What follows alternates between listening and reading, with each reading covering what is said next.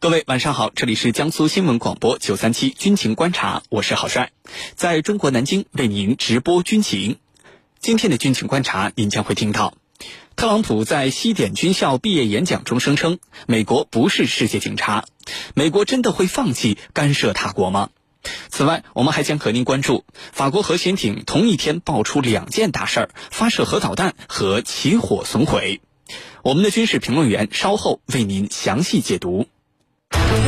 追踪世界军事热点，关注全球战略格局。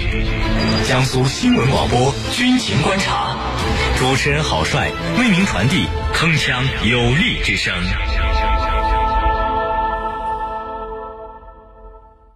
今天的军情观察，我们邀请到的两位军事评论员分别是军事专家陈汉平教授和军事专家袁周副教授。两位和我们的军迷朋友们打个招呼。大家好，我是陈汉平。军迷朋友们，大家好，我是袁周。来看到今天的第一条消息：法国核潜艇同一天爆出两件大事，发射核导弹和起火损毁。军情观察为您详细解读。六月十二号，法国海军一艘凯旋级核潜艇“无惧号”成功试射了一枚 M 五十一潜射弹道导弹。那么，公开资料显示，这个型号的导弹能够搭载核战斗部，也是未来法国海基核威慑力量的重要支柱。但是，就在法国海军试射导弹、大秀肌肉的同一天，法国海军的另一艘核潜艇“红宝石级核潜艇珍珠号”却在船厂维护的时候发生了火灾的事故。大火持续了十四个小时，直到十三号的清晨才扑灭。这次大火导致潜艇内部严重受损，所幸没有造成人员死亡。法国国防部表示，珍珠号失火时并没有搭载核燃料核武器，也没有造成核泄漏。那么，这次核潜艇失火事故暴露了哪些问题？对于法国的核威慑能力会不会造成影响？接下来，郝帅邀请军事评论员和您一起关注。袁教授，在同一天里，法国的两艘核潜艇上了新闻头条，一艘呢是成功试射了导弹，而另一艘则是失火受损，可以说是有人欢喜有人愁啊。那么，法国的凯旋级核潜艇还有红宝石级核潜艇，在法国海军的战斗序列当中，分别扮演着什么样的角色呢？这次成功试射的 M 五十一型核弹，对于法国海基核威慑力量又意味着什么？请袁教授为我们介绍一下。呃，好的，这次法国上头条的两艘潜艇呢，一艘是凯旋级的呃无惧号核潜艇，那么呃它发射了一枚呃 M 五一型潜射弹道导弹，而且成功发射了。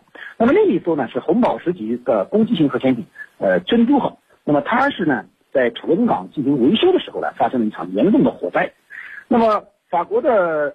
呃，凯旋级核潜艇呢是目前啊法国唯一的现役战略核潜艇，那么呃属于法国的第二代弹道导弹核潜艇。那么一共法国建设了四艘，分别是凯旋号、鲁莽号、警戒号和呃这艘无惧号。那么首舰凯旋号是在一九九七年入役的，那么这一艘无惧号是它最后一艘，是在二零一零年入役的。因此总体而言，这四艘军舰啊都是比较新的。那么这一型战略核潜艇呢，它的特点呢是呃吨位大，那么它的水下排水量达到了一万四千吨，攻击力强，隐身性能好，那么自动化信息化程度比较高，呃可以说是法国最重要的潜基核力量。那么红宝石级核潜艇呢，是法国海军一款小型的攻击型核潜艇，也是法国的第一代攻击型核潜艇。呃，它的排水量不大，仅两千七百吨。由于舰体较小呢，它的武器承载量以及持续的续航能力和包括舰员的起居空间啊，呃，都受到了限制。呃，但是红宝石级呢，呃，却拥有比较好的操控性能和灵活性，那么非常适合呃水文条件比较复杂的水下作战。那么红宝石级攻击型核潜艇呢，法国一共建了六艘，最新入役的是一九九三年。呃，所以总体而言，红宝石级核潜艇啊，呃，已经算舰龄比较大的老兵了。目前呢。嗯，法国主要迫于资金上的限制啊，呃，这一型核潜艇依旧在继续服役，发挥余热。呃，但是随着服役时间的增长，呃，类似像这次，嗯，这种火灾包括故障的问题呢，呃可能会更加频繁。所以啊，法国也计划用新型的呃梭鱼级和攻击型核潜艇来替代它。呃，目前呢，这个梭鱼级的首舰呢，已经在去年的时候正式下水了。呃，此次失火事件啊，呃，估计会加速法国用梭鱼级替换红宝石级的进程。那么，呃，另外一个就是它的 M 五一型潜射弹道导弹。那么，这是法国目前装备的最先进的海基远程弹道导弹。它二零一零年才开始正式装备法国的战略级核潜艇，呃，凯旋级核潜艇。那么，这一型导弹呢，呃，正式的列装啊，就意味着法国啊。确保了其核威慑的有效性，以及就是它的潜击核威慑的能力的增强。那么是法国实施核威慑的一个重要的武器。那么在法国的武器系统中呢，有着举足轻重的地位。啊，主持人，好，谢谢袁教授。据报道，M 五十一型核弹是法国凯旋级核潜艇的标配武器，每艘潜艇呢能够携带十六枚该型导弹。分析人士称，M 五十一型核弹呢也是未来法国海基核威慑的重要支柱。那么，法国在这个时候试射这款新型核弹的主要意图是什么呢？跟美国正在升级核武器的部署有没有什么关联？这个问题，请程教授为我们分析。那这一次能够。成功对法国来说的确是一大喜事啊，一个喜讯，对他们来说啊，呃，多次的失败之后，终于迎来了一次胜利。那么这和美国这个目前加大核力、核威慑力又有什么样的关联呢？这次啊还是有关联的啊。这次呢就是美国空军，它这个 IC 幺三五 S 侦察机。这是专门负责跟踪弹道导弹的一款侦察机，就是 IC 幺三五 S 这款侦察机呢，被人发现，在加勒比上空出现，啊，飞在加勒比上空。那么，法国的一架海上巡逻机也在附近飞行。有人就估计啊，IC 幺三五 S 就是美军的这个侦察机，可能也参与了这一次行动啊，他们之间。肯定是进行的一种沟通和协调，而 IC 幺三五 S 是主要负责追踪导弹飞行的中段、中段以及末段的整个飞行情况，就是来观察的。那么很显然，法国和德国之间，它肯定是进行了密切的沟通，来共同协助法国方面来完成这一次洲际弹弹道导弹的试射情况。那么为什么？是这样一种情况，特别是在这样一个时刻，又有着怎样的含义呢？那么，在美俄之间围绕新削减战略武器是否要谈下去的关键时刻，法国搞了这一次试验。那么，我想啊，对法国来说，他要达到的目的很简单，就是凸显他的大国地位，继而呢，在欧洲版图内要把他的这个大国的领导力。大国的这种威慑力给体现出来啊，在欧洲，你看英国离开了欧盟，而我法国呢，在这方面的能力在不断的凸显，通过这样的试验，不断的完善我的核打击系统。那么，这对法国来说，他当然是非常乐意形成，特别是这次成功啊，的确让法国上下非常的高兴。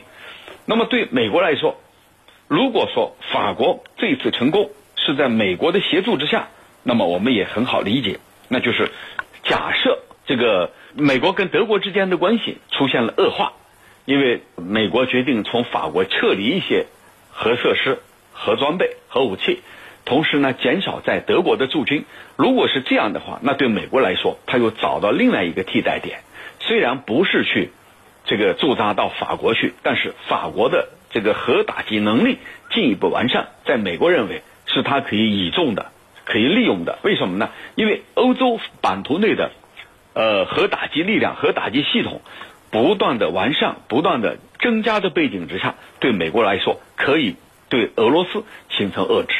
这一次所发射的法国所发射的射程大概在五六千公里，那么这样一个距离打到俄罗斯是绰绰有余的。主持人，好，谢谢程教授。我们知道，在英国正式脱离了欧盟之后，法国就成为了欧盟唯一拥有核武器的国家。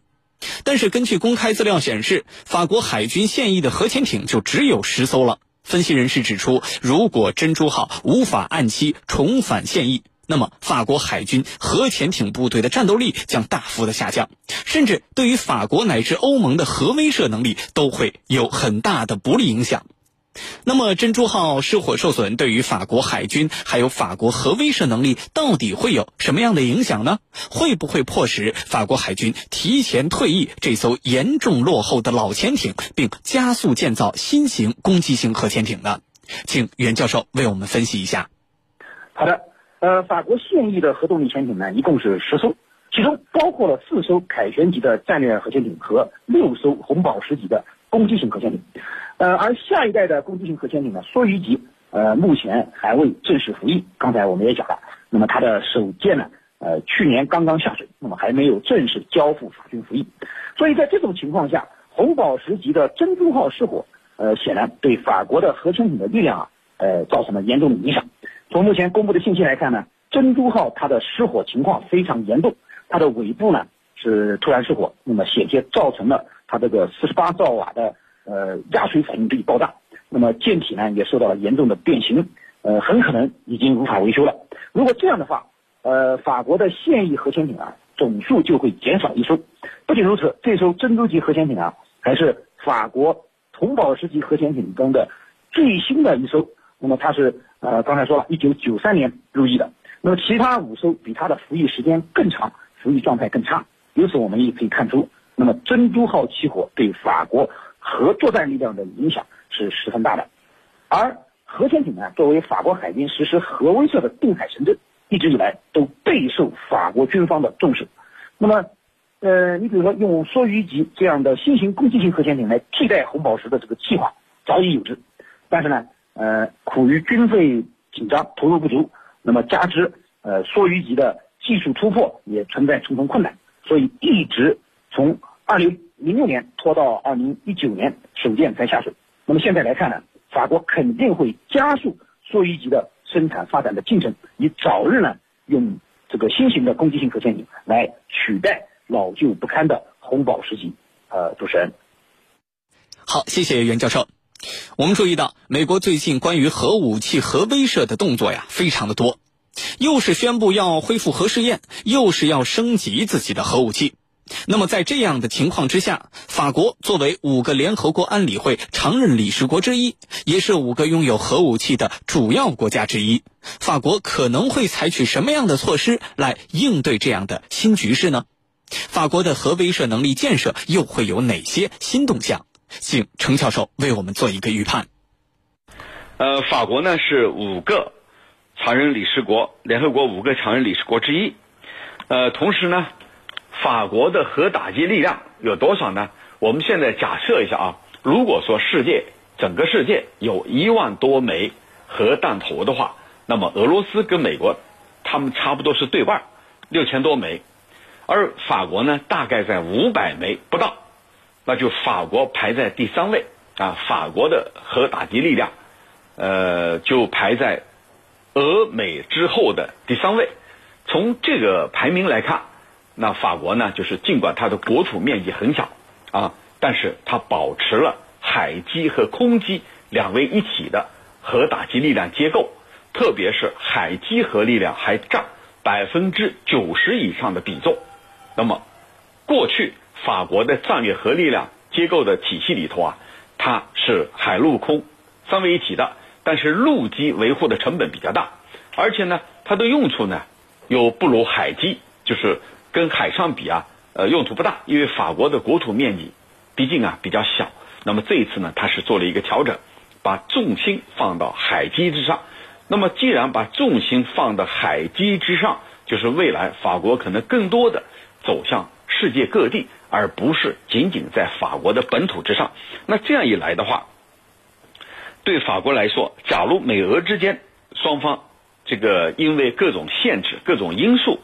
而受到这个呃，比如说呃一些条约的制约的话，那么对法国来说，它不在这个棋列，它不受这个影响，不受这个制约，那么法国的这种核威慑能力就它就凸显了，就是进一步凸显了法国的这种能力。但是问题是，法国能不能为美国所用？我觉得肯定是不能的。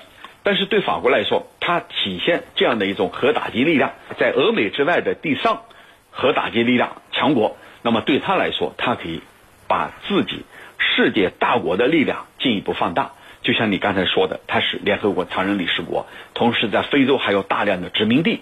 那么对马克龙这个年轻的总统来说，呃，他在经济方面，经济就那样了，不太可能有明显的长进。但是在外交，在这个军事方面，他希望有更多的成就，那么从而呢来提升自己的影响力，包括法国的影响力，继而呢为未来留下宝贵的政治遗产。这是年轻的总统马克龙所设想的。主持人。好，感谢我们两位军事评论员的精彩解读。刚刚我们一起关注了法国珍珠号核潜艇失火受损所带来的一系列连锁反应。在下半段节目，我们将继续关注美国总统特朗普为什么强调美国不是世界警察。江苏新闻广播军情观察，稍事休息，我们马上回来。